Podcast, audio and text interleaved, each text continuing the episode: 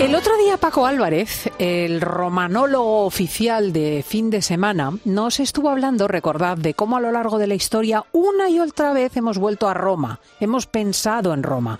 El Renacimiento, el neoclasicismo, por supuesto, todo el proyecto de Carlomagno e incluso la actual Unión Europea. Pero es que hoy quiere incidir en que nuestro ocio también está relacionado con el pensamiento en Roma todo el rato.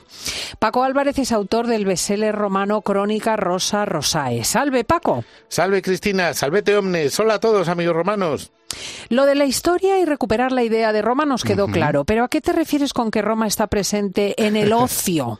pues fíjate, me refiero a los libros, películas, teatro, musicales, series. Roma, si te fijas, está en todas partes. Bueno, libros están los tuyos, ¿eh? Y muchos más. Y muchos más, sí, sí, para empezar los del gran Santiago Posteguillo, pero es que el libro sobre Roma cada mes solo en español se publican unos cuantos, de ensayo, de novela histórica, pero también en inglés, los de Meribert, por ejemplo, o Mommsen, el novel alemán que escribió sobre Roma.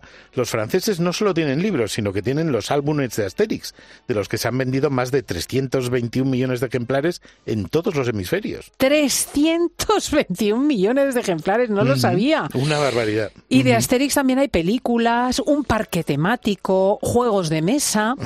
Sí, ya que dices películas, películas romanas no acabaríamos nunca de nombrarlas. Sin contar los peplums, parece ser que la primera fue la, la caída, no, en los últimos días de Pompeya, del 1913, Caviria, otra muda de 1914, pronto dicen que van a estrenar Gladiator 2. Ah, no me digas. sí, sí.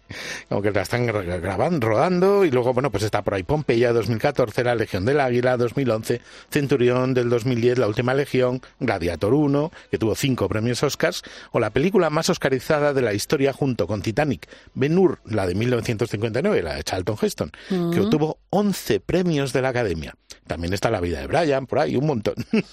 Películas, series, ojo, porque series hay un montón. Pensemos, por ejemplo, en una por excelencia de mi adolescencia, yo Claudio.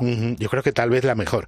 Y había otra que se llamaba directamente Roma, está también Espartaco, Sangre y Arena, Britannia, que va sobre Boadicea, Bárbaros, que está actuada en latín y en alemán, o la comedia española justo antes de Cristo, la inglesa Plebs, eh, Domina, que es otra serie nueva que hay ahora, y sin contar infinidad de documentales como El corazón del imperio. Mm, pero vamos, solo de ficción hay listadas en Google más de 170 obras audiovisuales, solo de ficción, o sea, sin tener en cuenta documentales ni nada. Oye, y luego teatro, ojo. teatro, claro, es que sin contar el clásico antiguo romano, y si comenzamos, por ejemplo, en Shakespeare, posiblemente el mejor autor extranjero de todos los tiempos, fíjate que él dedicó algunas de sus inmortales obras a Roma.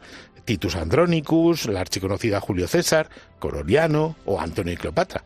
Calderón de la Barca también escribió La Gran Zenobia o El Gran Lope, La Fingida Verdadera, también basadas o que tienen eh, su acción en Roma. Y sin ponernos tan clásicos, pues por ahí sigue de gira también el musical Golfus de Roma, que está basado en unos textos de Plauto, un autor romano del siglo II antes de Cristo. Y que es hilarante, porque con Plauto te partes el pecho de risa.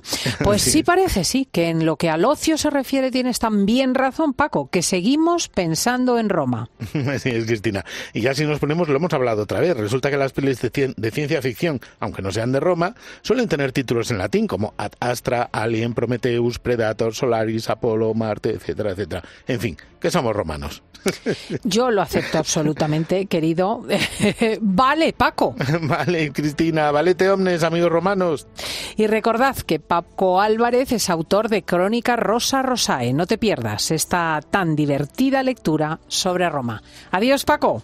Hasta luego. Cristina López Slichting. Fin de semana. Cope, estar informado.